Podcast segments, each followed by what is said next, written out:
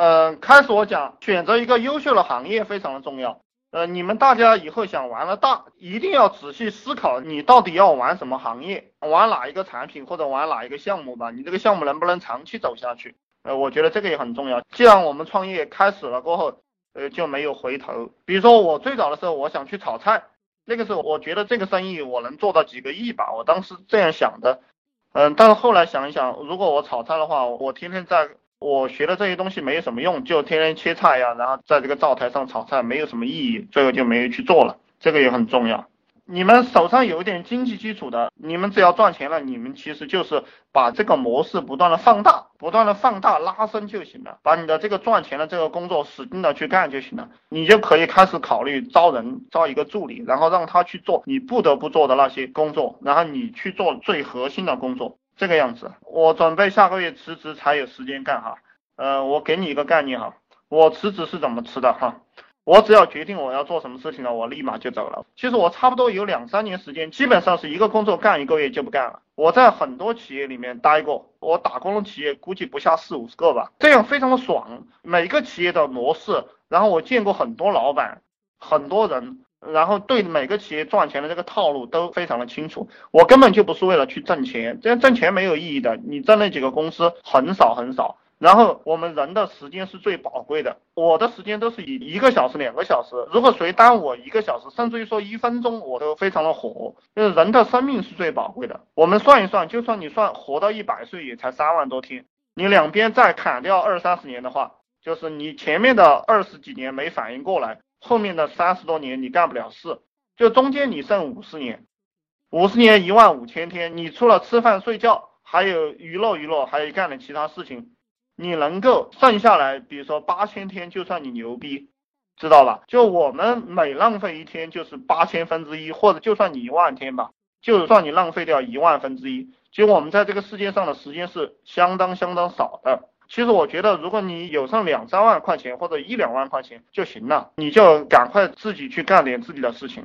我们人活在这个世界上，就是自己给自己干事情，永远不给别人干活。当然，你建立组织的时候，你为了你这个组织的发展，你为了你这个组织的发展，可能要牺牲掉一些自己的意愿，这个样子活的才像一个人。当然，很多人他没有反应过来，他是一个跟随者，然后他的一辈子就成了别人的一个棋子，这样是非常划不来的。所以说，大家一旦决定好了，就马上去干，不要怕失败，因为这个只有弱者才害怕承担风险，只有这个非常弱的人才永远都是非常萎缩的，害怕承担风险。其实任何东西都是修炼出来的，随着你不断的去承受风险，你的风险承受能力就会越来越强，而且你就能练出来一套承受风险的这个心理状态和本事。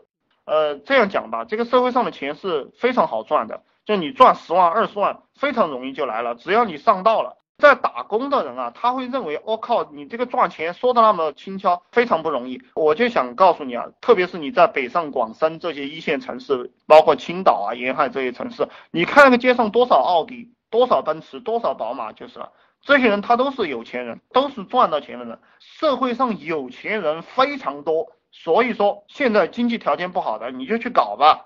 就是你已经那么穷了，你为什么还不搞呢？还有什么好怕的呢？已经穷到连买几件衣服都舍不得了，那你就去使劲弄嘛。呃，你失败了，不能够失败到哪里去，对不对？只要有一口稀饭吃。然后你就能爬起来。比如说你养一个助理啊，养一个人啊，有些地方比较便宜，也就两三千块钱就养活了。你像我们上海，我给他开四千块钱，我还招个重点大学的本科生来给我干活，刚刚毕业的，对不对？接下来我也打算开个五六千块钱招这个重点大学的本科生，招个研究生，我给他开个六七千块钱，他就给我干，他一年才多少钱嘛，对不对？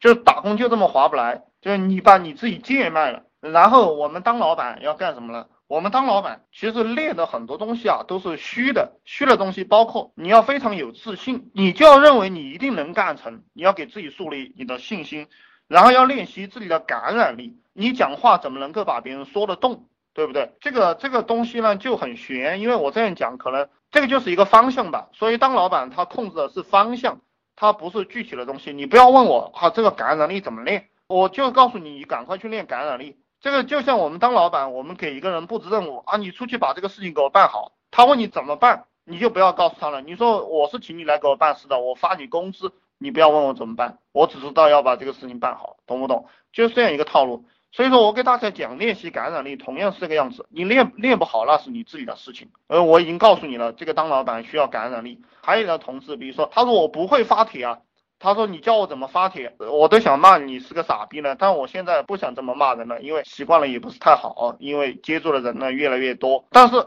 在这个地方还是要讲，这种人就是个傻逼，对不对？嗯，怎么发帖那是你的事，你自己去探索嘛。